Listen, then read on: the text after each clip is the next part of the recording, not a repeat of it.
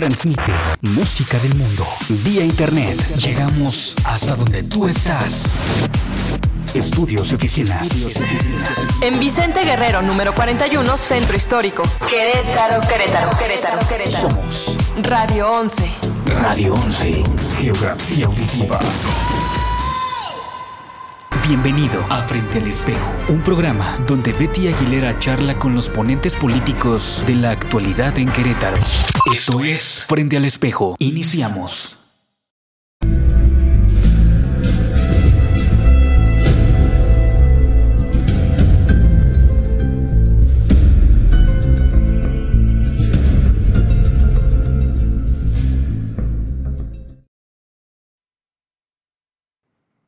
Amigas amigos, tengan todos ustedes una buena tarde.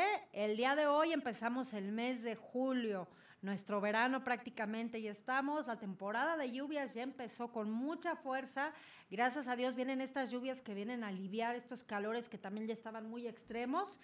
Y pues les doy la bienvenida a su programa Frente al Espejo. Yo soy su amiga Betty Aguilera y tengo el gusto, no se les olvide sintonizarnos a través, a través de Facebook Live, Beatriz Aguilera y www.radio11.mx. Y bueno, el día de hoy tengo un buen amigo, ya habíamos platicado con él hace casi dos años, cuando fue el temblor.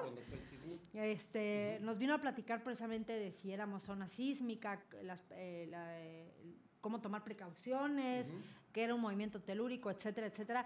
Y hoy nos viene a platicar precisamente de esta temporada de lluvias que empieza, cómo podemos nosotros como ciudadanos coparticipar con el gobierno, no esperar a que el gobierno haga todo por nosotros, sino nosotros saber cómo ayudar para que todos estemos bien. Gabriel Bastarrachea, coordinador general del Sistema de Protección Civil del Estado de Querétaro. Es correcto, muchas gracias Betty, muchas gracias a todos ustedes, Una, un saludo de parte de, la, de todos los que participamos en el Sistema Estatal de Protección Civil.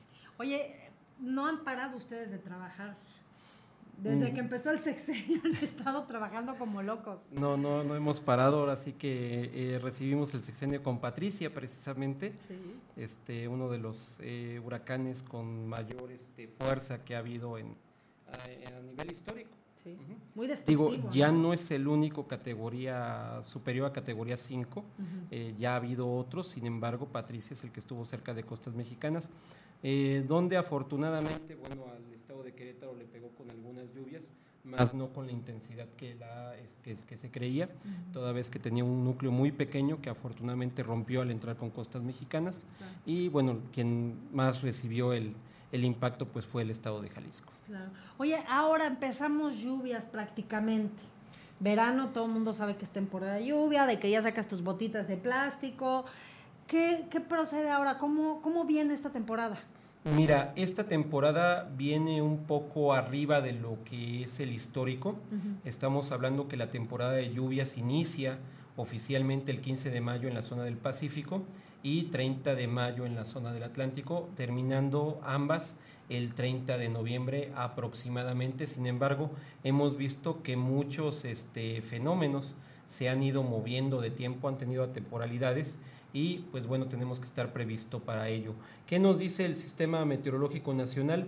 Que para la zona del Pacífico se esperan 19, este, un, hay un previsto de 19 fenómenos con nombre, esto quiere decir que son temporadas, este, este perdón, eh, tormentas, tormentas tropicales, huracanes que pueden ser categoría 1 o 2, o huracanes mayores que son categoría 3, 4 y 5. Que generalmente pegan en el Pacífico. Que son los que pegan y los que se originan en el Pacífico. De hecho, ahorita en el Pacífico eh, tenemos un huracán, este, el cual está ya a 1800 kilómetros de, de territorio nacional, entonces ese no nos no nos pega, prácticamente ya nos libramos de él, sí, pero además eh, durante esta temporada se generan inestabilidades atmosféricas que son las que van generando poco a poco que se, que se formen los huracanes. En el Atlántico va a ser un poquito más noble, este, estamos hablando que va a haber 14 fenómenos, eh, más o menos este, podrían ser eh, temporadas 5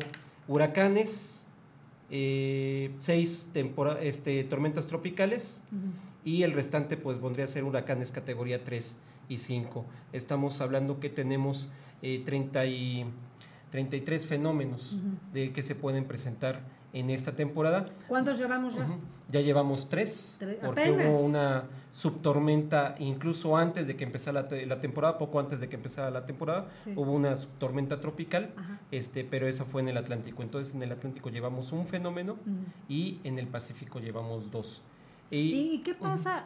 ¿Por qué? Eh, eso esa es la pregunta que mucha gente tiene. Unos calores extremos, unas temperaturas muy altas en Querétaro y de repente vienen un chaparrón de aquellos, como el día de ayer, que inclusive llovió toda la noche en varias de las, de las zonas de, de, la ciudad y de la zona metropolitana. Hoy, hoy parece que va a llover, como dice la canción. No, de hecho, hoy tenemos pronóstico de lluvia moderada fuerte, a puntualmente fuerte este, durante la noche. Entonces estamos hablando de que podemos tener eh, la lluvia inicial en la zona metropolitana a partir de las 7 para que tomen sus precauciones y esta va incrementando su intensidad y más o menos a las 10 de la noche tenemos pronóstico de ya lluvia puntualmente fuerte. Entonces, o sea, puede ser que llueve toda la noche como ayer. Puede ser que llueva o puede ser lluvias dispersas, es decir, llueva durante una temporalidad corta o bien que llueva de manera ligera, moderada durante toda la noche.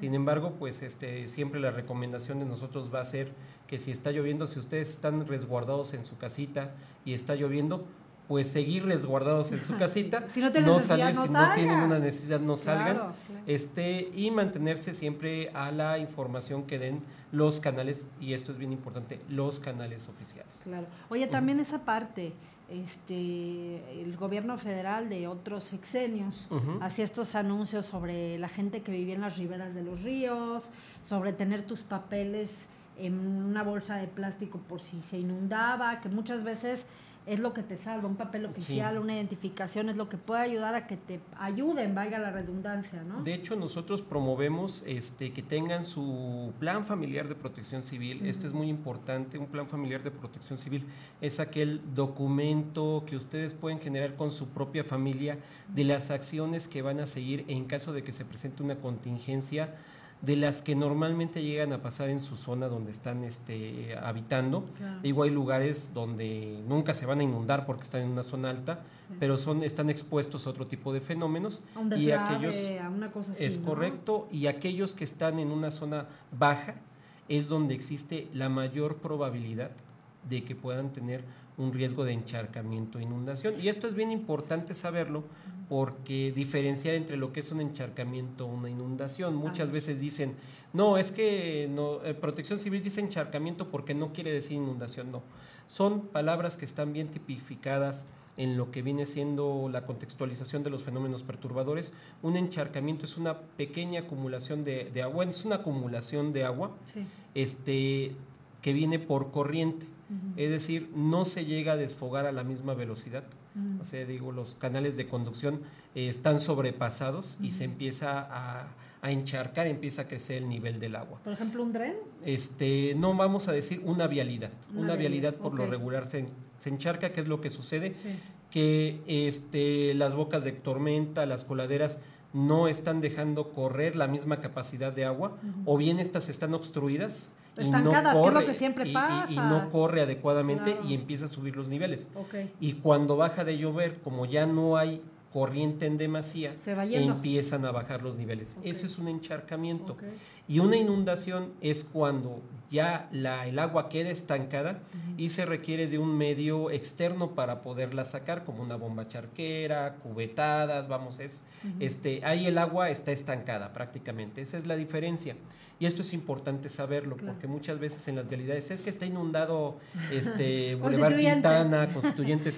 No, realmente está encharcado y están trabajando las, las, los equipos de, de, la Fuerza de Tarea del municipio precisamente para hacer el desasolve de todo lo que ha arrastrado el agua, que el agua arrastra material pétreo, material este orgánico y lamentablemente basura.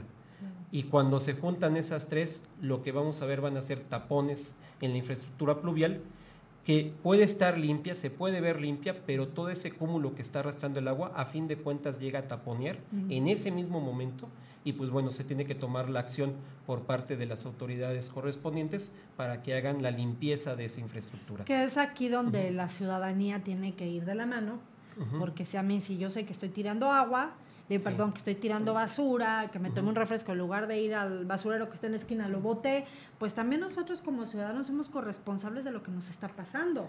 Es correcto y aquí este, nosotros somos muy conscientes en que eh, siempre lo hemos dicho y en protección civil, en protección civil no conocemos gente mala, ¿no? Conocemos pura gente buena. Sabemos que la gente buena es más que la gente mala y sabemos que la gente buena coopera y que hace y que debe de seguir las recomendaciones que hacen los municipios de no sacar la basura cuando está lloviendo. Es que va a pasar el camión, no, el camión no va a pasar. El camión en, ese momento, en ese momento muchas veces la ruta es, llegan a, suspenderla, se ha llegado a suspender mm. eh, por cuestiones precisamente de logística y este pues se hace esa invitación de que no saquen la basura el camión en ese momento igual y no pasa. Si pasa, qué padre. Si no pasa, pues, pues vamos a tener ahí algo que puede generar un bloqueo en las, en las coladeras. Este, también el verificar el estado de su automóvil. Eh, muchas veces el, auto no está en las mejores condiciones y con lluvia, pues bueno, termina, de, termina de quedarse. Eh, vamos, eh, contar con su plan familiar, regresando al punto, su plan familiar de protección civil. Eh, y lo que dices es bien importante de guardar los documentos. Ahora tenemos también la facilidad de escanearlos y guardarlos en una memoria. Es más, hay memorias a prueba de agua y que van en ah. esa, en esa mochila de emergencia para que en cuanto haya un riesgo ya su, a la infraestructura de su vivienda o, o ya ustedes vean que, este, que es necesario salir de ella o estén dando el aviso por parte de las autoridades de protección civil, pues agarren su mochila y ahí llevan primero lo necesario para ustedes y su familia y los documentos más importantes. Sí, que es con lo que te vas a proteger para poder reclamar un seguro, para poder eh, recibir un apoyo. Muchas veces los gobiernos a la gente le, recuperan sus cosas, pero pues cómo voy a demostrar que eres tú el dueño, ¿no? Es correcto, y, también... hay muchas, muchas maneras, hay sitios seguros en internet donde, este, digo seguros, aclaro que son seguros porque no, no, este, no hay pérdida de información, en donde también pueden subir esa, esos, esos documentos, este, una nube segura, este, las llevan en su memoria, sacan copias con un vecino, con un familiar. Claro, no, pero por ejemplo, la gente que está en un asentamiento irregular, que pasa mucho, o que vive en la ladera de un río, que también por más, y a mí me consta que he visto campañas en los municipios, que he tenido la fortuna de recorrer todo el estado muchas veces, que van los mismos eh, eh, gente de protección civil del municipio decirles, por favor, no se pongan aquí, el río va a crecer, vienen las lluvias y, y, la gente a veces o no quiere creer o, no le interesa, ese tipo de, de, personas que quizás no tienen acceso a una computadora o a un UCB, como tú comentas, pues que tengan ahí su bolsita con sus papeles, ¿no? Bolsa con su este estas bolsas selladas, este, selladas con su documento. Claro, No puedo decir marcas, pero sí una, una aquí no hay problema, aquí sí. Una es similar así, hay otras que este incluso son especialmente, son bolsas especialmente diseñadas para, para guardar documentos, folders que son diseñados para ese tipo de, de, este, de situaciones. Claro. Y lo que mencionas es muy importante porque tenemos que nosotros aprender a vivir con las condiciones que tenemos, en este caso atmosféricas, en el estado.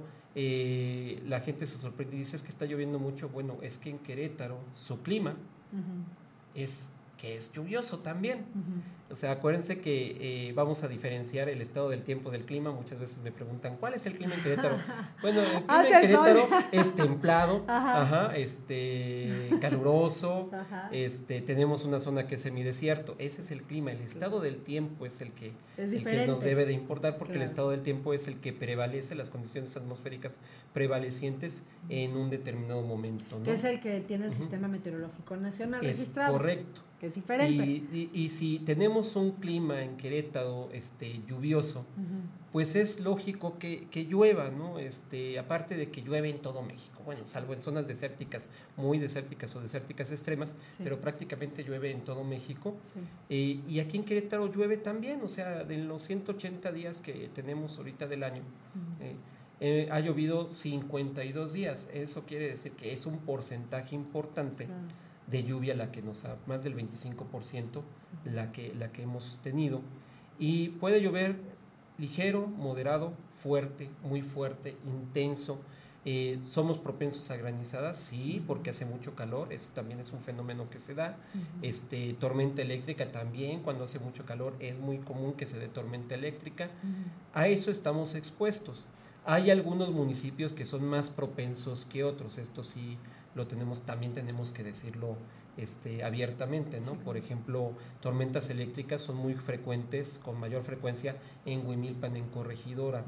este, que de hecho ha estado lloviendo ahí a diario, ¿eh? Ya tiene más de un mes que diario. Que está lloviendo. Y está precioso porque está verde. Aunque sea una lluvia o una llovizna, pero está lloviendo continuamente. La zona sur es muy propensa a que llueva, este, Amialco, Huimilpan, este, la parte de Corregidora que también está en la zona. En la y aparte son partes altas, ¿no? Yo creo que también tiene que ver eh, Este, tenemos lugares donde ha llovido también, este, qué raro que llueva, pero ha llovido.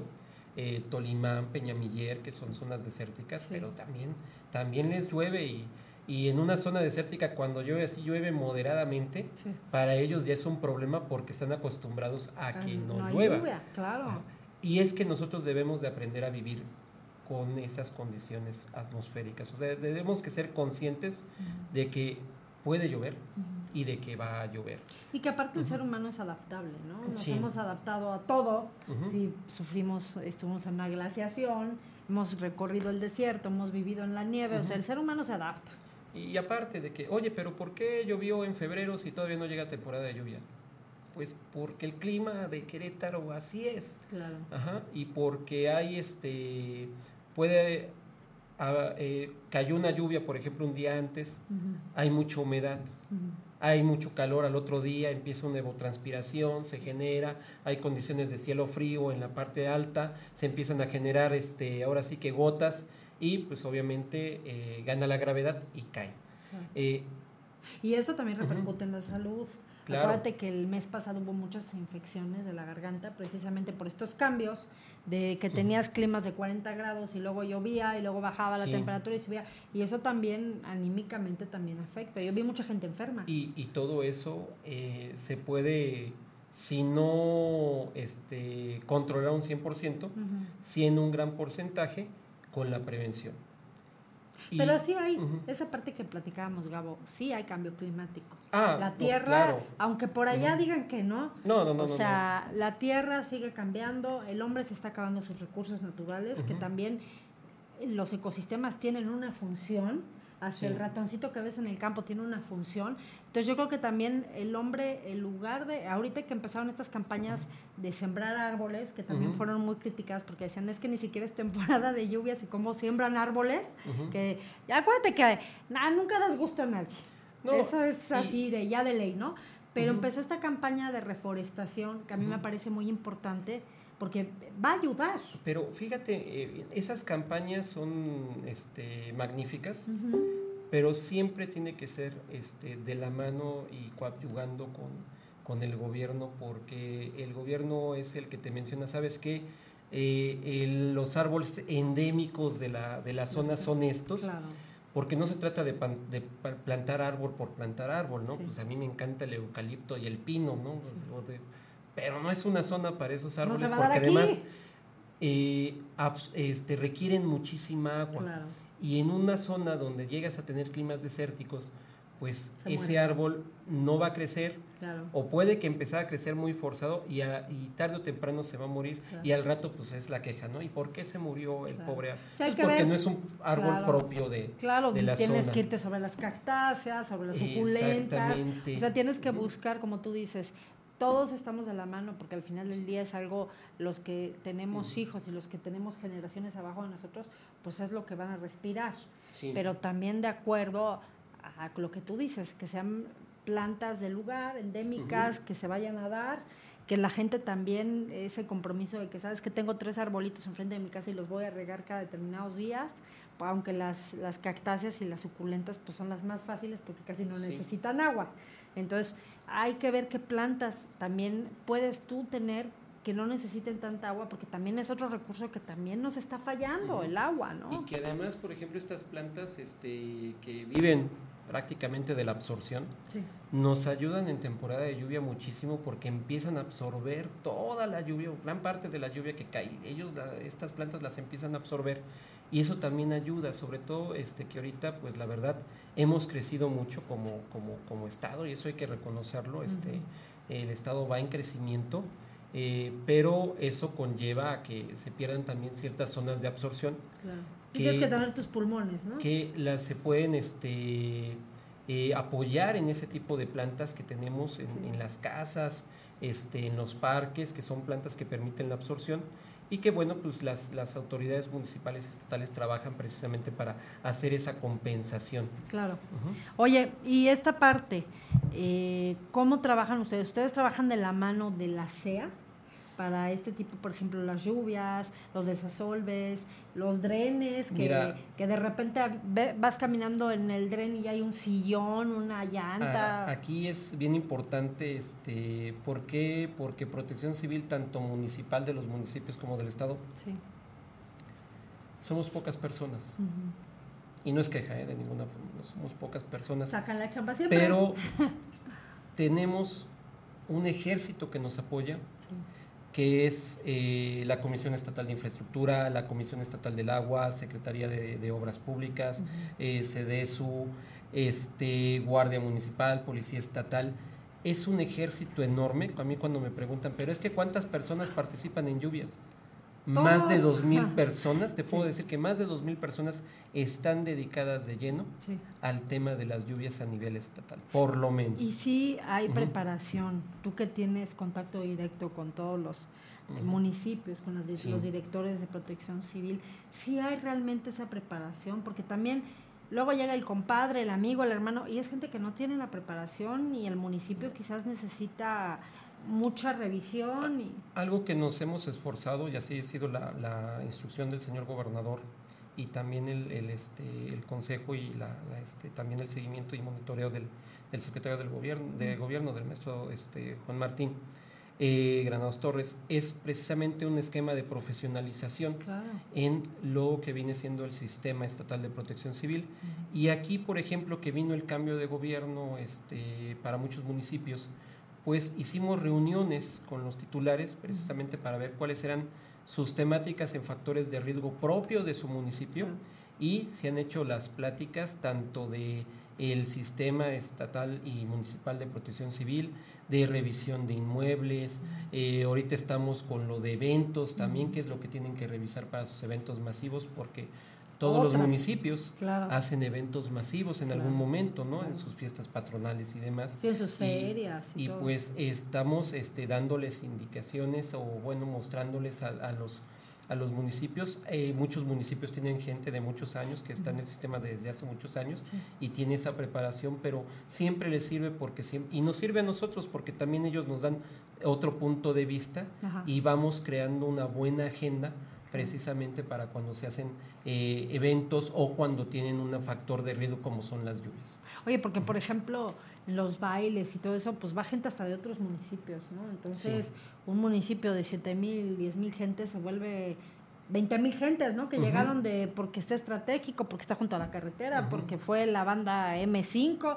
Y es una cuestión que si no estás preparado, como hay niños chiquitos, hay gente de la tercera edad, pues puede ser peligroso. No, y tenemos este peregrinaciones, tenemos... Todo el año este, tienen peregrinaciones. Eh, eventos como la Virgen del Soriano, ahí en Ya viene la de la Virgen de Guadalupe. Este, entonces, eh, se hacen juntas, que esto es lo que la gente a lo mejor no alcanza a ver.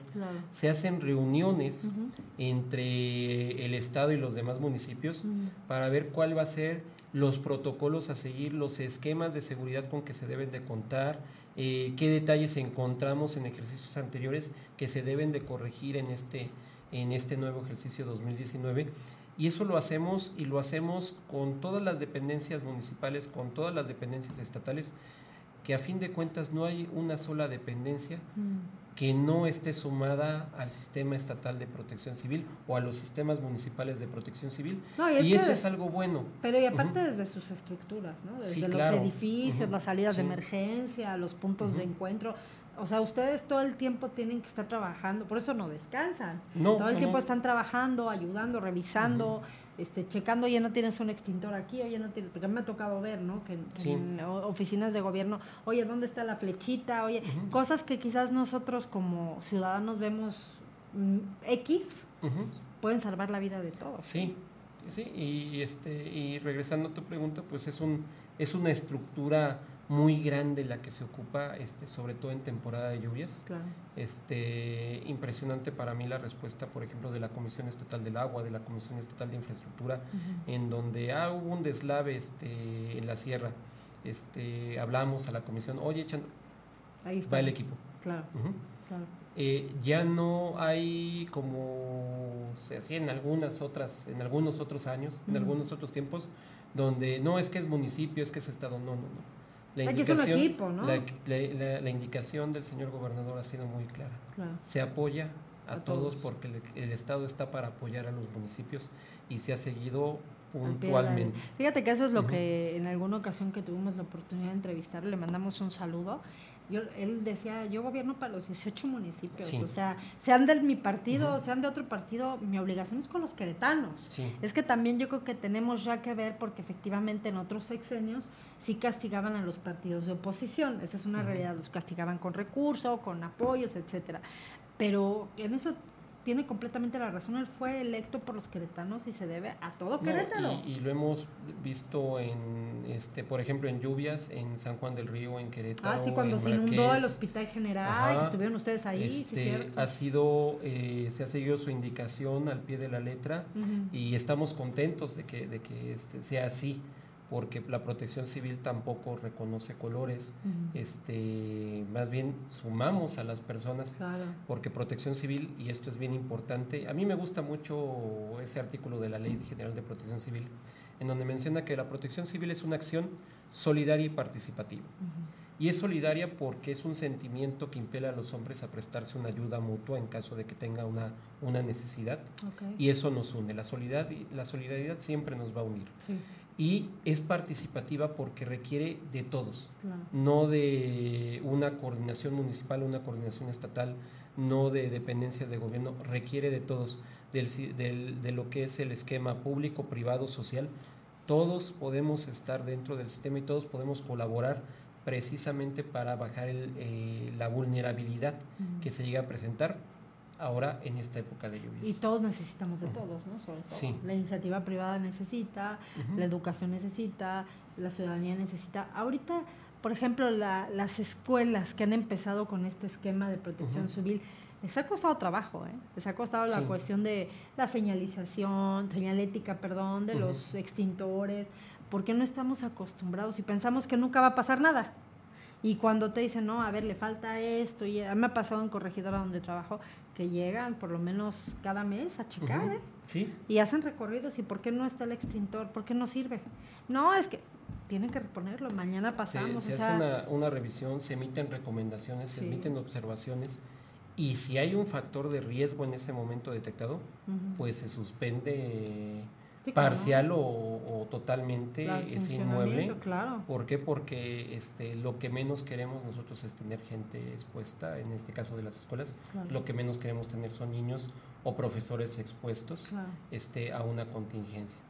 Oye, y entonces ya están las lluvias, que procede algún teléfono para que se comunique con ustedes como protección civil si hay algún factor de riesgo? Este es bien importante. Todas las atenciones de lluvias las pueden reportar al 911, que es el teléfono único de emergencia. Y esto lo vamos a, dejar muy claro, es el número al que, al que primero nos acercamos nosotros para ver si hay alguna contingencia en algún lugar. Porque muchas veces suben en redes sociales. Y en el momento de la contingencia, muchas veces lo que menos nos alcanzamos a ver son las redes sociales. Sí, los postales están en otro rollo. Entonces nosotros le suplicamos a la población a que siempre llame al 911. Si está en redes sociales, créanme que lo van a, lo van a atender. Pero obviamente va a ser cuando vean que está este reportado, ¿no? Claro. Y este por 911 pues es directo prácticamente ahí en el CIAS o en el SECOM, si es municipal, hay personal de protección civil, de seguridad pública o de seguridad ciudadana, de bomberos, de, este, de salud, y en ese momento pueden canalizar a la dependencia correspondiente de acuerdo a lo que es la emergencia que está sucediendo. Si es una caída de un árbol, pues obviamente vamos a, a, este, a mandar a, nos va a apoyar la gente de servicios públicos municipales. Eh, servicios públicos municipales requiere todo mi respeto, la verdad, y mi, mi, admiración, porque desde que va, empiezan a barrer las calles a las 4 de la mañana en ocasiones, este, hasta cuando hoy está lloviendo muy fuerte y ya se taponeó este, este ducto. va, va el Bactor, va la pipa a hacer su función, esté lloviendo a cántaros o no este, sean las 10 de la noche, 1 de la mañana, ahí va el personal. Oye, y esa parte, qué bueno que platicas de eso de, de, servicios públicos, le mandamos también un gran saludo a Alearo, que está ahí en el municipio. Ah, sí, sí. Este, en las coladeras del centro, es falta precisamente, es un encharcamiento por ya la cantidad de lluvia, o qué está pasando, porque el centro está en una zona baja. Es la zona más baja, yo creo que hay en, esta zona, la zona más baja está el centro. Eh, hay que ver también la, capacidad de gasto que tiene la, infraestructura pluvial, por eso hay que mantenerla limpia. Y pues nosotros nos damos cuenta, ¿no? Este, que desde las 4 o 5 de la mañana ya están limpiándola. Y desafortunadamente pasas a las 10 de la mañana, 11 de la mañana, y ya empiezas a ver papeles, envolturas.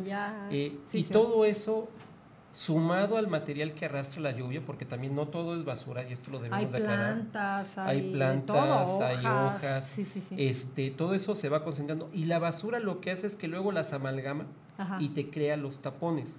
Y no hay poder humano que lo saque. No, y en ese momento, bueno, sí hay poder humano. Te voy a decir que la otra vez este, llovió fuerte hace una semana. estaba en recorrido en la zona del Tintero y veíamos cómo se íbamos, eh, se, estaba acumulando y bueno, una, una este, coladera tapada. Bueno, ya bajamos, liberamos la coladera, nada más quitamos lo que el pedazo de basura que había y se, empezó, a, empezó a fluir el agua. Y más adelante vimos a un ciudadano que llevaba un rastrillo de esos para hoja y ya había quitado gran material de basura de una coladera. Fíjate. Oye, ¿necesitas apoyo? No, no, no, ya, ya está, ya, ya. ¿Ya salió? Ya la liberé. Este, y la verdad nos dio mucho gusto ver que un vecino de ese lugar se dio cuenta del problema y dijo, bueno, pues no voy a esperar. Lo podemos hacer nosotros, lo hacemos nosotros, ¿no?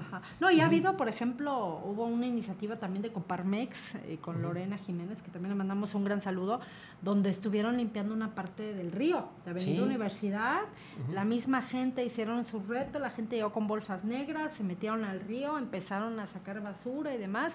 Juntaron, creo que 30 o 40 bolsas de, de las negras grandes y este y ayudaron a liberar mucho esa parte que también estaba estancada.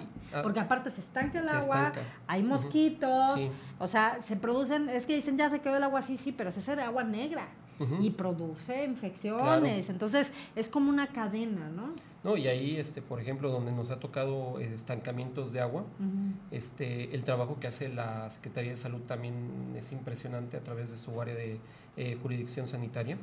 Porque luego, luego, en cuanto le decimos, oye, tenemos esta, este problema de aguas este, estancadas en tal lugar, inmediatamente lleva a su brigada para hacer el censo de las personas, evaluar a las personas y obviamente este, hacer lo propio para lo que es representa la sanidad. Eso también es, es, es, muy importante. Pero aquí vemos que ya hay una participación ciudadana y eso lo vemos con gusto. Ya, ya la ciudadanía está participando más en que dice, pues, eh, estoy viendo que se está empezando a encharcar.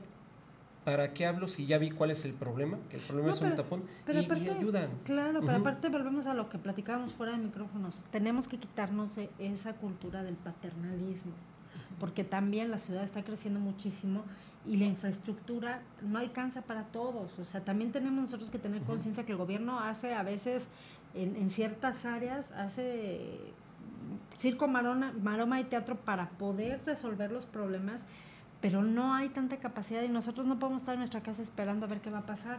Oye, estás viendo un bote, pues estás viendo una basura y levántala. O sea, si estás a 20 metros del bote de basura, qué cochino el que la tiró, ¿no? Sí. Pero oye, tú puedes hacerlo. Pero podemos hacer la diferencia en no decir, ah, pues es que yo no lo tiré. No, no, no Es que es mi este, Querétaro, Fíjate que, que, yo me acuerdo este, de mi papá, que en paz descanse, este, cuando paseábamos con él en el centro, él, él, recogía basura.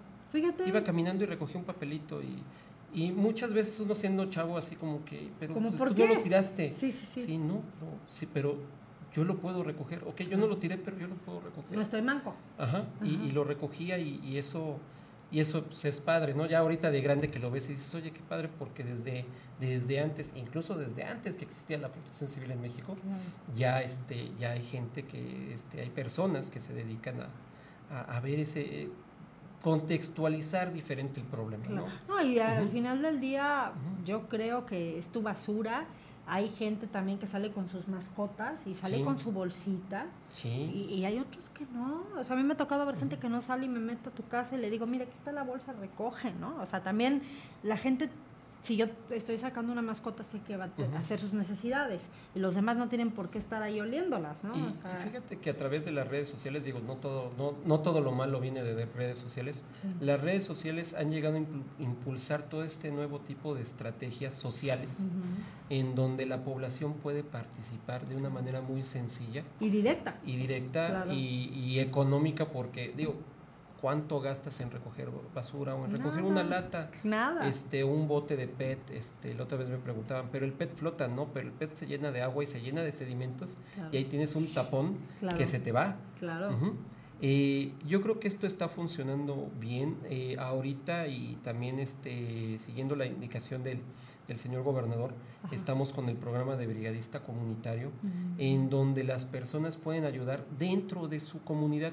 No es necesario que sean paramédicos, ni bomberos, este, ni rescatistas, sino con una serie de acciones ellos pueden ser un apoyo importante en su comunidad para un caso de emergencia.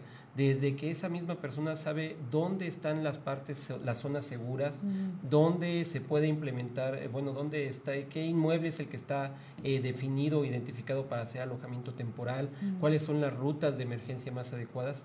Y es una persona de la misma comunidad. ¿Ese programa cuánto tiempo tiene? Ese programa ya lo hemos arrancado, ahorita este, le estamos dando este, un impacto este, un poquito más especializado por una por un tema que tenemos ahí con la Asociación Scout de México, Delegación Querétaro, que nos dice, nosotros queremos participar. Es más, es nuestra función como Scout, lo queremos hacer y nosotros los estamos apoyando de muchos, de muchos sí, años. yo sé. Este, estar bien feliz porque... Estoy feliz porque... bueno, aparte ustedes como Scouts les, les enseñan supervivencia, les enseñan este ¿cómo se llama? Eh, respiración, ¿no? Como, RCP. RCP. Sí, ese, ese programa es un poquito más especializado, pero el programa que traemos de Brigadista Comunitario es precisamente a las comunidades este, de qué pueden hacer, uno, para prevenir, para identificar riesgos, claro. para prevenir situaciones de riesgos y en caso de que ésta se presente, qué es lo que se debe de hacer y cómo ayudar a su comunidad a que su comunidad este, pues en caso de una evacuación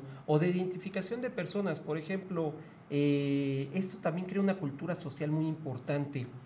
Eh, fíjate, por ejemplo, no sé, tú tienes vecinos. Sí, claro. Me imagino que los bueno, tú eres Betty, conoces a todos, pero ha de haber un vecino que no sabe que a lo mejor a cinco cuadras hay una persona con alguna discapacidad. Claro. Entonces, lo importante de estos programas es también identificar a la misma, a la misma comunidad de, oye, ¿sabes qué? Pero no veo en el grupo a doña Ana. Doña Ana es una persona de tercera edad. A ver, tócale. Tócale para ver si está y si está ahí y, por alguna razón si está bien y demás y ayudarla a salir. Y eso es un trabajo comunitario, o sea... Es, va un poquito de la mano con el programa este de vecino vigilante, ¿no?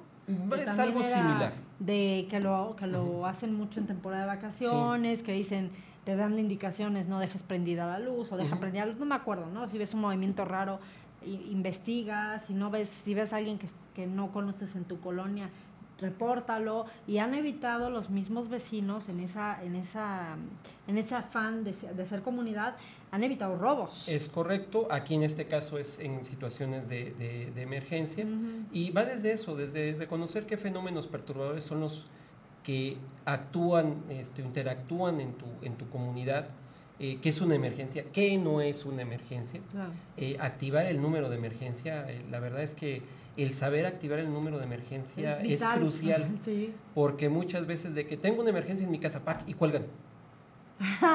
¿Y, dónde, vives? ¿Dónde vives? Digo, ya con el identificador del teléfono ya hay una manera de contactarlo. Este, pero cuando se hace bien el, el, este, esquema de, de, dar la emergencia, ya no te esperas a una segunda llamada o a que vuelvan a hablar, ¿no? no En ese momento dices, ah, ok, tengo una unidad cerca, y una unidad cerca puede ser de este Cruz Roja o una ambulancia de un grupo hospitalario, eh, algún este, vehículo de protección civil, alguna patrulla que esté cercana, porque esto es importante que la gente lo sepa. Trabajamos en coordinación con todas las dependencias también de seguridad. O sea, este es un trabajo que, que y nos ha fortalecido mucho el, el maestro Juan Marcos Granados, este, sus mandos a través de los municipios, los secretarios de seguridad pública municipal, en decir, en una contingencia el mando lo lleva protección civil, llámese municipal, llámese estatal, ellos nos coordinan. Es que también es eso. y ese es un apoyo enorme y es un apoyo que, que también el, el, señor gobernador nos ha brindado este y los presidentes municipales han brindado a sus a sus coordinaciones municipales para que tomen la emergencia. Claro, y eso es bien importante porque luego quiere haber mucho general y poca tropa, ¿no? Sí. Entonces, vas con el de seguridad pública, te dice, lleve eso para allá y vas con el otro, ¿y qué está haciendo aquí? O sea, y la gente también quiere ayudar y no sabe ni con quién ni cómo. Entonces, si ya está dada la instrucción de que Protección Civil siempre se va a encargar de todos esos desastres, llámese inundación, incendio, este, deslave, etcétera, etcétera, que es lo suyo, pues la gente también dice, ay, mira, el chaleco, voy con ellos. Sí, y o sea, te identifican. la, a la emergencia este, se atiende, también recibimos mucho mucho el apoyo de la decimoséptima zona militar. Ah, sí, son este, expertos en... Sí, llegan y, y esto es bien fenómenos naturales, ¿no? El, los, este, los amigos de la decimoséptima zona militar van a llegar siempre en cualquier emergencia, así han sido, este, han sido sus indicaciones y nos pueden ayudar incluso en, una, en un evento menor. que ellos sean activados, ellos van y nos apoyan. No tiene que ser un desastre, porque muchas veces vemos al ejército y ya pensamos lo peor. No, la verdad es que ellos están a la orden de, de, la población y siempre, siempre se acercan con nosotros en el momento, con los municipales, con los pares municipales, se acercan con el par municipal y aquí estamos en, que te ayudamos. Fíjate que hubo un tiempo, yo me acuerdo, que en toda esa zona de jardines de la hacienda, de, de um, jardines de la hacienda, mansiones del valle, se inundaba mucho. Y yo me acuerdo ver a los eh, miembros del ejército en sus camiones con costales. Se, dedicaban a llevar costales porque ya sabían que se iba a inundar y era preventivo, ¿no? Entonces yo me acuerdo que, que, llegabas a las casas, veías así la fila de costales, pero ya estaban, decía, ya me trajeron, no se ve muy bonito que digamos, pero no entra el agua a mi casa, ¿no? Como aquella inundación del 2003. Que, 2003 y 2006. Y 2006 que, que, la ciudad se devastó prácticamente porque quizás por esa falta de cultura, porque el, agua fue más de la que pensaban, las presas estaban... De, los pozos, eh, bueno, perdón, de los pozos, de, los, de la infraestructura pluvial, o sea, se vio eh, rebasada, Claro. Porque toda infraestructura tiene un límite. Sí. Porque también es un tema que dicen, no, pero es que cualquier lluvia, no, no, no cualquier lluvia. Sí. Es una lluvia puntual. Sí. Y hay este segmentos de la infraestructura que tienen un gasto pequeño y que van a obrar de acuerdo a ese gasto, ¿no? En la que hablábamos del 2003 y 2006, pues este fue donde hubo el boom de drenes. Sí. Que se hicieron por eso, precisamente. Eh, precisamente para poderle dar este holgura al agua, a la corriente del agua. Eh, y ahorita vemos que los drenes están funcionando bien. Eh, hubo unas lluvias hace unos días, el dren cimatario en la zona centro-sur.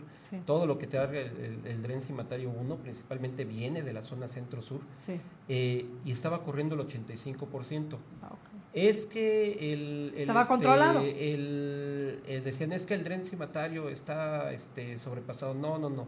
El brazo auxiliar, que es el que corre por palmas, es un brazo pequeño. Claro. Obviamente va a, tener, va a tener una capacidad. Claro. Ajá este, y a veces esa capacidad pues es sobrada, pero eh, baja el nivel de la lluvia y vuelve otra vez a, funcionar.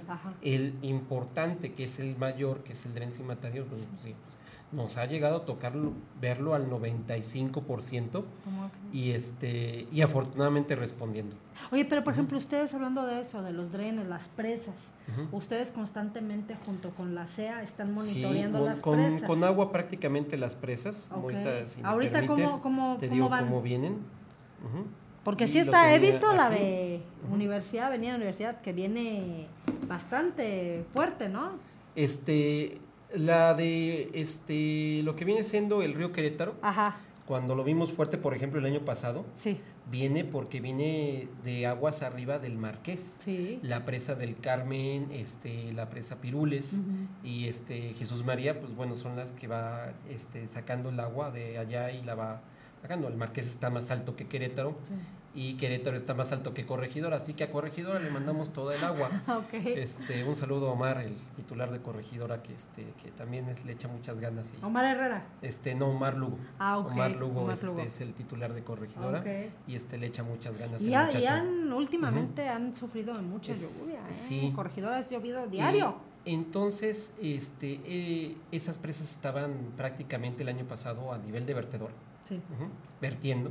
Sí este y pues es el agua que, va corriendo. Pero ustedes cómo, en qué momento ustedes, Protección Civil, da la recomendación a la CEA de decir, vayan desfogando el agua, vayan abriendo las compuertas porque en cualquier chico rato se nos viene todo encima. Mira, y ahorita es que no lo, no lo guardé en la carpeta que debía.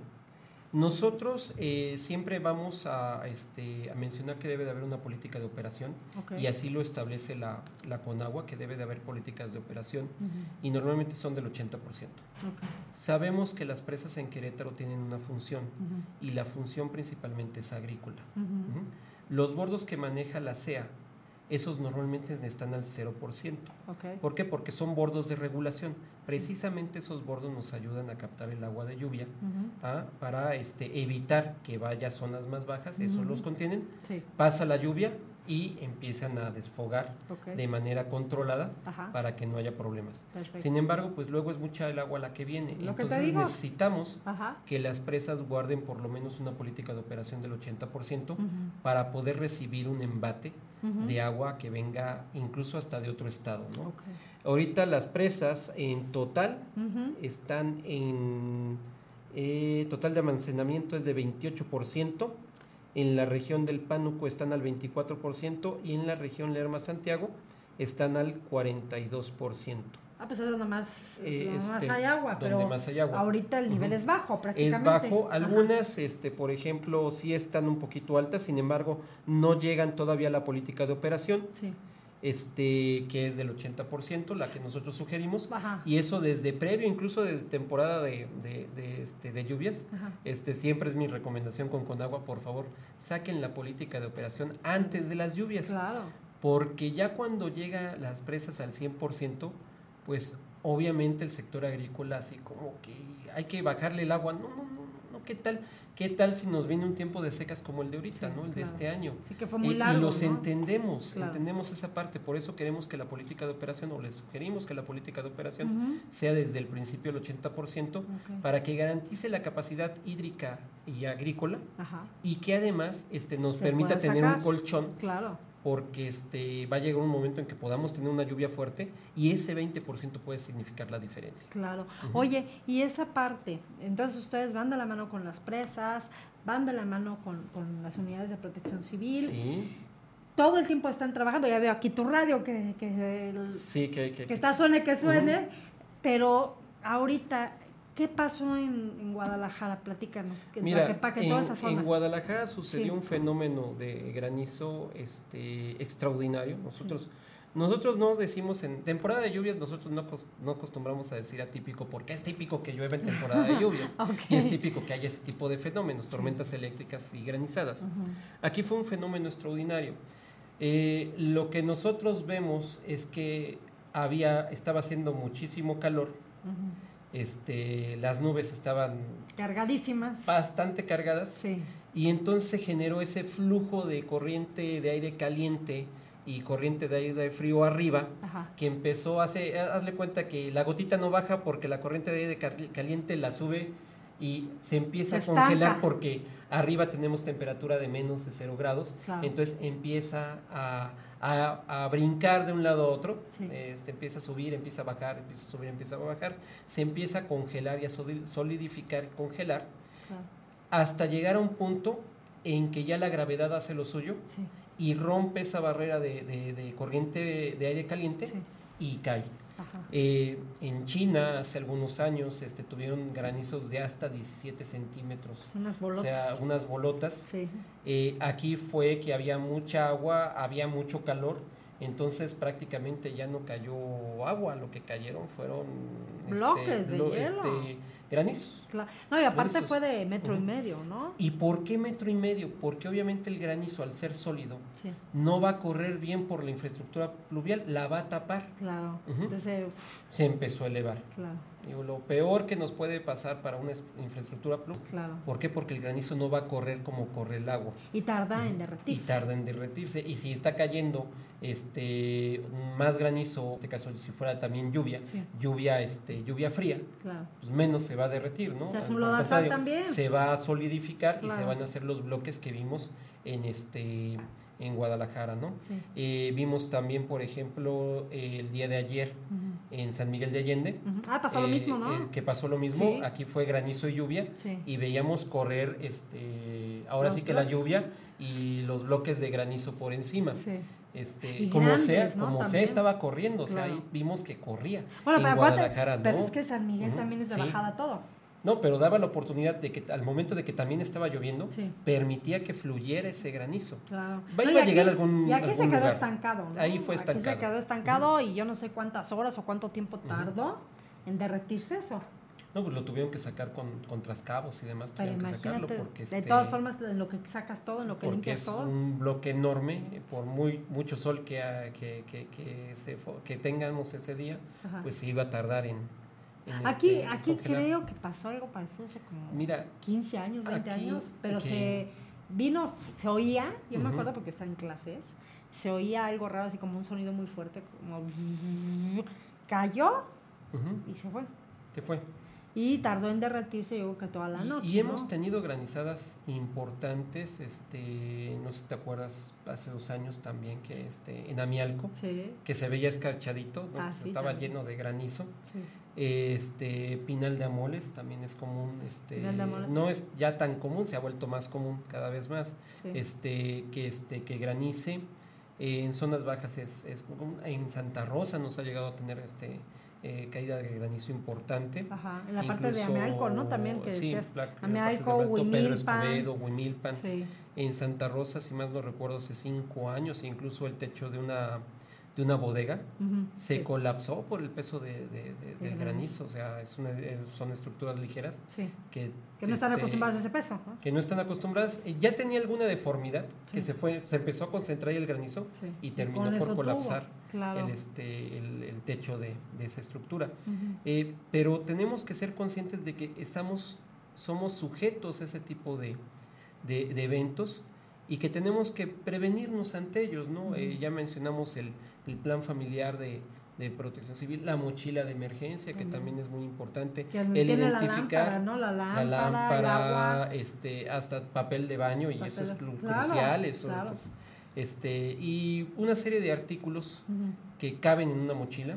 De hecho, este, dentro de lo que es la guía te dice que la mochila no debe exceder de, de 8 kilos y que si tienes niños, bueno, tienes que tener una mochila también con, con cosas pensadas en ellos. ¿Por qué? Porque las, las mochilas este, deben de, de, ser acorde a la familia, ¿no?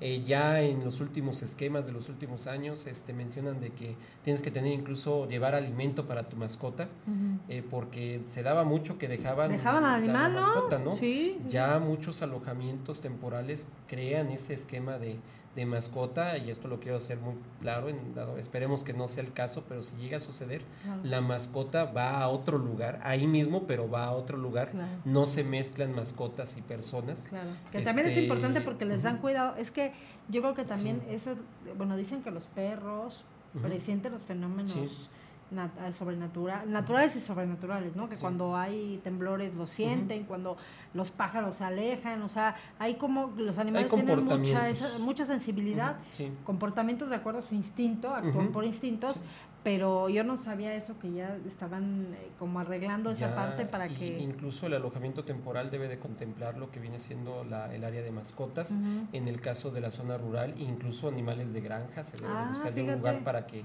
eh, pueda salvaguardar, sobre todo en comunidades, este digo, los que tienen este eh, granjas y ya infraestructuras más grandes, pues ellos mismos tienen sus, sus, esquemas de defensa. Pero sobre todo comunidades donde este, es la vaca de la familia o tienen sus, sus gallinitas. Sí, hacen como un arca de Noé, ¿no? exactamente, ya hay, un, este, ya hay esquemas para eso. Y es importante conocerlos, es importante hacer simulacros, porque hacemos simulacros en el trabajo, en la oficina. En el trabajo estamos este, ocho horas, sí convencionalmente hablando, en la escuela estamos seis. El mayor tiempo que tenemos muchas veces es en la casa. Y en la casa no hacemos simulacros. Eh, ciudadanos, hagan simulacros en sus casas con los fenómenos a los que pueden estar expuestos dentro de la misma vivienda. Un incendio en la cocina es más común. de lo que se imaginan, sobre todo porque no tenemos la cultura de limpiar la campana de la estufa y ese cochambre es altamente inflamable. Y sobre todo los niños, ¿no? Este, Ahorita en vacaciones que los dejan solos, es cuando más accidentes domésticos existen. Tenemos también el tema de no limpiamos bien los, este, los pilotos. Eh, digo, ya hay muchas estufas que tienen pilotos eléctricos, pero electrónicos pero este los pilotos convencionales de gas luego no los limpiamos bien y este y está tapado y es, es gas que está fugando. El, el, este el tanque el cilindro de gas cuando es cilindro este no lo aseguramos a la pared y luego cuando es temporada de lluvias y ahora sí que hay inundación o se mete el agua a la casa lo primero que se va a llevar va, a ser, va a ser el cilindro y al momento que se lleva el cilindro puede reventar la línea. Y ahí tenemos, ya no tenemos nada más la lluvia, ya tenemos el tema y el riesgo de, de deflagración. Eh, los que tienen tanques estacionarios, les recordamos que hay que cambiar las válvulas cada cinco años. Betty, ¿ya cambiaste tus, tus, válvulas del cilindro? No, porque yo no tengo cilindro, tengo ah, gasomático. ah, ok. Y, hay, que cambiar, hay que este cambiar este, las válvulas para aquellos que tienen tanque estacionario. Las válvulas se cambian cada cinco años. Y otra parte, la, eh, qué bueno que hablas de, de, la cuestión de la cocina, el aceite. ¿Qué hacemos con el aceite, Gabo?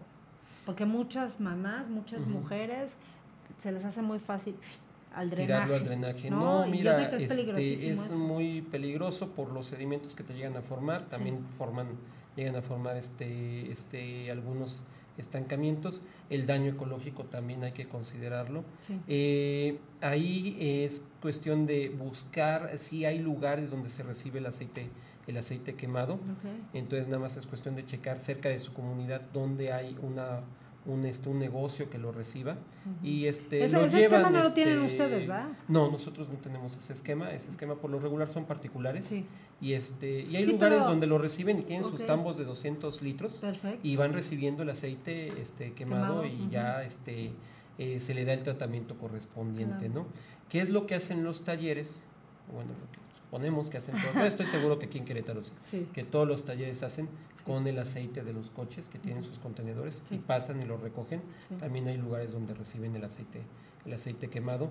Este y bueno, fíjate que ya se ha dado menos con, este, las campañas de, nutrición, de comer sanamente. Sí he visto que ha bajado mucho el, tema del aceite. Ajá. La gente ya cuida más, ¿no? Ya está cuidando más y estamos en una cultura donde es más de prevención, ¿no? Que platicábamos, estamos viendo qué te hace daño, qué no te hace daño.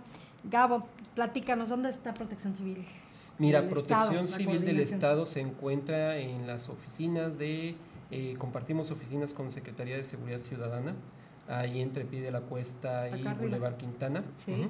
Ahí este, nos pueden eh, visitar, nos pueden buscar en las páginas de, Facebook? tenemos páginas de Facebook, nos, pueden buscar como Escuela CEPC o como Protección Civil del Estado de Querétaro, también en Twitter nos pueden buscar de esa forma, nosotros estamos publicando este casi cada media hora estamos publicando este medidas preventivas.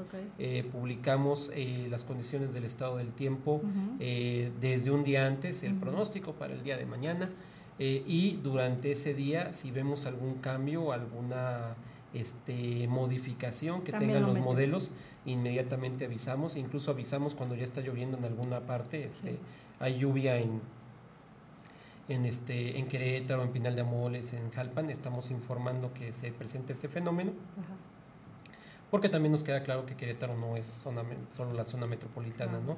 Sino es, es, todo. Y ha pasado, algo que, que, la gente, por ejemplo, mi hermana que vive en Corregidora, ¿no? Me habla y me dice, hay una nube enorme encima de tu casa y yo salgo y un sol esplendoroso, ¿no? Entonces, la ciudad ha crecido a tal magnitud que no pasa lo mismo en el centro, en el sur, en el norte es diferente sabemos que las zonas donde más llueve en Querétaro es la parte de Juriquilla, Santa Rosa, que es una parte donde llueve muchísimo, de la parte de Querétaro, que Corregidora, donde está el mero pueblito, llueve también mucho. O sea, ya sabemos dónde llueve mucho. Y yo creo que esa es la parte donde la prevención queda, donde tú hiciste tu rondina aquella vez que nos platicaste. Esa zona de ahí, pues llueve todo el tiempo. Y, este, y por eso es que debemos de tener esa cultura de la protección civil, esa cultura de la prevención y el autocuidado en donde si yo ya sé porque por mi casa llueve, este, pues qué medidas voy a seguir para este, para aceptar que llueve. Y eso es, eso es muy padre porque este, cuando hablamos de resiliencia, de un Querétaro resiliente, es un Querétaro eh, con un concepto ya de aceptación y adaptación. O sea, acepto que donde vivo llueve y me adapto a, esa, a, ese fenómeno y de la genero, mejor manera. genero mis esquemas para poder convivir con ese fenómeno. ¿Por qué? Porque este, siempre que me preguntan, ahora en lluvias, ¿qué va a hacer este, qué va a hacer el gobierno? Pues mira, hacer que deje de llover, créeme que no puedo. que muchas veces lo quisiéramos, porque nos ha tocado estar en lluvias puntualmente fuertes, ¿no? Quisiéramos, pero no es posible. Entonces, ¿qué hacemos? Entonces, hacemos eh, la coordinación con todos esas, esas este, le digo, los, los tentáculos de, de las dependencias municipales y estatales para hacer sinergia y poder actuar de manera puntual, de manera adecuada. y este con el recurso que debe de ser ante una situación. Eh, sabemos que muchas, para todos, para todas las personas eh, que ven que crece el agua en su comunidad, que está subiendo el, el, nivel, que va subiendo de nivel, de nivel, ya alcanzó la banqueta, ya está alcanzando mi patio, para él es una emergencia. Pero también es una emergencia para el que ya tiene 50 centímetros adentro de su casa. Porque ya se deslavó el cerro. Exactamente, entonces es mucho lo que tenemos que cubrir. Sí y este y pues bueno tenemos que responder a las llamadas. Todas las llamadas se atienden. Claro. Pero también como, como, tú comentas no la, la, prioridad o la urgencia de los de los de los lugares son diferentes. Si estás en una comunidad donde se está llevando la lluvia a todo el pueblo porque se les ocurrió sentarse en la ladera del río pues obviamente tienes que ir a salvar a esa gente no si es una lluvia que se tapó la coladera de la calle y no saliste a ver que había lluvia y, se, que estaba tapada y no te fuiste a limpiarla, pues sí es una emergencia, pero son magnitudes, ¿no? Hay gente que verdaderamente necesita. Y, que se va a atender. Sí, se atiende, pero yo creo que hay prioridades. Vamos a, Prioritariamente. sí. Y también aquí es bien importante el uso adecuado del 911. Ah, Eso también, lo vamos a, a, este, a promover mucho el uso adecuado de, del 911 y de las redes sociales. Eh, desafortunadamente, digo, hay personas que, este, no sé por qué lo hacen, empiezan a subir imágenes de años anteriores y es que así está el centro, una foto del centro y de repente vemos una foto, digo, nosotros ya las conocemos porque nos tocó atenderlo en su momento, ya quizá no en el estado, incluso como municipio hace una cantidad de años, este y no no es que esa foto es del 2000 es del 2012 esa foto.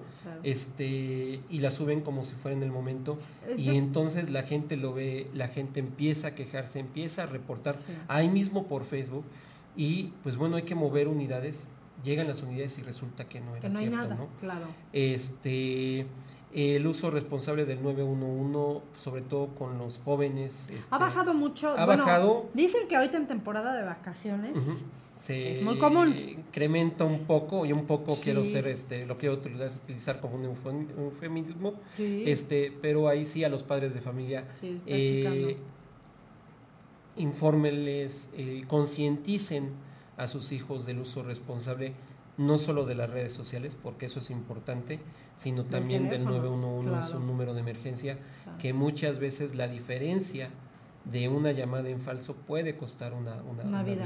No, y, por, ejemplo, cuando éramos nosotros chiquitos, tocabas el timbre y te ibas corriendo, ¿no? Y era lo más grave que hacía. Sí, sí, sí, y, nos sentíamos audaces y ya chicos malos porque lo hacíamos, sí, eras malvadísimo. Pero este, ahorita, ahorita es muy complicado. Es más complicado. Estos aparatos han venido a ser una doble arma, porque así como pueden ayudar y unir a la gente, también pueden causar estas cuestiones mediáticas para pegar al gobierno, porque aparte lo usan ya de forma política. Y yo creo que es cuando se desvirtúa, porque como tú comentas, se mandan las unidades para comprobar que fueron y la calle está bien, ¿no? Entonces, y quizás esas unidades pudieron haber ido verdaderamente a salvar a alguien o atender una emergencia y no pudieron porque estaban aquí, ¿no? Un trabajo que se ha hecho y es gracias a esta coordinación que se hace entre las dependencias estatales y municipales, los deprimidos. ¿Te acuerdas que los deprimidos, tiro por viajes? Ah, sí. Uno, ya nos están este, inundando y inmediatamente lo primero que se hace cuando empieza a llover, se hace un recorrido de monitoreo en esos pasos deprimidos porque sabemos que son los más vulnerables y la revisión al dren. El dren nos va a dar siempre el fin de qué tan fuerte viene la lluvia en otras zonas. Este, cuando vemos cómo va creciendo el, nivel del dren. Y la velocidad, y es, y es, vaciado porque empezamos en un lado, lánzate al cimatario 1 a revisarlo, ya viene aquí en 50%, lánzate a, a, Santa María porque ahí les va a llegar ese 50% más, aparte todo lo que está este, encauzando, ¿no? Este, y eso nos ha funcionado mucho. Desafortunadamente sigue habiendo casas, este, viviendas que han sido de toda la vida, que han estado en una zona baja este, y bueno, ahí los municipios, eh, las delegaciones principalmente, ayudan con la colocación de costalera para que el agua, el, la costalera no tiene la función de detener el agua, la costalera no te va a generar una represa. Lo que hace la costalera es encauzar el agua para que no llegue a tu, no te pegue a ti, sino que siga por, su, por su, corriente, se desvíe. Esa es la función que tiene la, la, costalera. Y que es buena, ¿no? También porque yo veo que hay gente que la tiene toda la vida, ¿eh? Que la tiene en sus patios y en temporada de lluvia la saca. Y fíjate que en el centro, y era lo que te iba a decir, un ejemplo de resiliencia, y, y lo manejo en mis clases, vayan a las casas del centro, van a ver que las casas del centro, este, primero, los escalones son más altos para, para la entrada. Y además tienen como unas guías que cuando empieza a llover muy fuerte sacan una tablita o sacan algo y lo ponen entre las guías para evitar que el agua ingrese a sus casas. ¿Por qué? Porque saben que está en una zona baja y que a pesar de que hay un cárcamo, también al ser un, un equipo, una maquinaria, puede tener la probabilidad de fallar. Entonces ellos ya, aceptaron. Claro, o sea, vivo aquí, vivo en una zona baja, en una zona que se encharca y que incluso llega a incrementar el nivel del agua, pues me protejo. Me protejo de esta manera. Y todas esas casas, sobre todo por ahí por la cruz, que tiene la casa de mis papás, baja durísimo. Baja. De la plaza de los fundadores, baja durísimo, pero no pasa nada. Porque todo el mundo ya tiene sus tablitas, todo el mundo ya tiene su costalera, todo el mundo. Sea, el agua sigue, sigue, sigue, sigue por la calle. Gabo, ¿algo más que nos quieras decir? No, este, no, es que estaba checando precisamente mis, mis mensajes. No te preocupes. Este, no, eh, pues eh, primero, agradecer a todas las instancias este, federales, estatales y municipales que nos apoyan en esta temporada de lluvia. Eh, reconocer el trabajo de todos mis pares municipales, porque todos, Querétaro, Corregidora, Huimilpan, Cadereyta, Ezequiel Montes, Tequisquiapan, todos los 18 municipios se este, están poniéndose las pilas, están trabajando precisamente con más ahínco, eh, nunca menos, este, con más ahínco en esta temporada y trabajando de manera coordinada con sus este, dependencias municipales y siempre coordinados de una manera coordinada con el Estado porque siempre nos informan, estamos, está pasando esto y estamos haciendo esto y eso nos ayuda mucho a decir, este, te mando una persona para ver si necesitas algo más o este, te canalizo inmediatamente el apoyo ya sea de la CEA, de la CI, de obras, de quien sea. Oye, aparte me gusta mucho porque todo el tiempo están informando e inclusive cuando llegan a a preguntar al gobernador en algún evento, oiga, ¿qué está pasando? Está la información de primera mano, porque también esa es, una función muy importante de ustedes, porque están todo el tiempo informando lo que está pasando, ¿no? Claro, pero además agradecer y con mucho, mucho, mucho, mucho, mucho, mucho ahínco también ese agradecimiento a toda la ciudadanía que nos ha estado apoyando, a toda la ciudadanía que ve el trabajo de protección civil, que se suma al trabajo de protección civil eso fortalece a la protección civil. Reitero, lo que a mí me encanta de la protección civil es eso y que dice la ley que es una acción solidaria y participativa. Están participando y están siendo solidarios no con su vecino, sino con todos los queretanos al momento de que están trabajamos en conjunto y esa es nuestra nuestra primera obligación es trabajar en conjunto para que salgamos en esta temporada de lluvias con un saldo blanco. Este, no podemos evitar que llueva, pero con su cooperación podemos evitar que los impactos sean mínimos. ¿Cuándo termina la temporada de lluvias? La temporada de lluvias termina oficialmente el 30 de noviembre. El 30 de noviembre. Bueno, pues amigas y amigos, te agradezco que hayas venido, que nos hayas respondido todas las dudas que teníamos, que tenemos. Que, que, como tú dices, seamos solidarios a lo que está pasando y cooperativos con lo que está haciendo el gobierno. Y pues a prepararnos, de aquí a noviembre va a llover. Entonces hay que preparar las botitas, preparar los costales donde tengan que preparar. Si ven que una coladera fuera de su casa está tapada y tienen la posibilidad, como el señor del serruchito este que barrió, háganlo. O sea, háganlo, métanlo en su basurita, en la noche pasará la basura. Cuando vean efectivamente que, que el camión de limpia, que es una tromba y el camión de limpia no va a pasar, no va a pasar, guarden su basura, no la dejen en la calle. Eso es bien importante. Porque hay gente que deja la basura y dice, ay, para cuando pasen. Pues no, no es ahí para cuando no, pasen, está negada una calle, pues menos va a pasar. Sí, no, entonces ver esa parte y pues te agradezco mucho que nos hayas No, Betty, te agradezco a ti, la verdad es que te agradezco que nos hayas brindado este, este, esta oportunidad, este espacio de hablar con, con este, platicar con la ciudadanía de, de lo que tenemos que hacer tenemos que este, convivir con las lluvias. O sea, esa, es la, esa es la palabra clave, convivir con las lluvias y de una manera este, segura. Claro.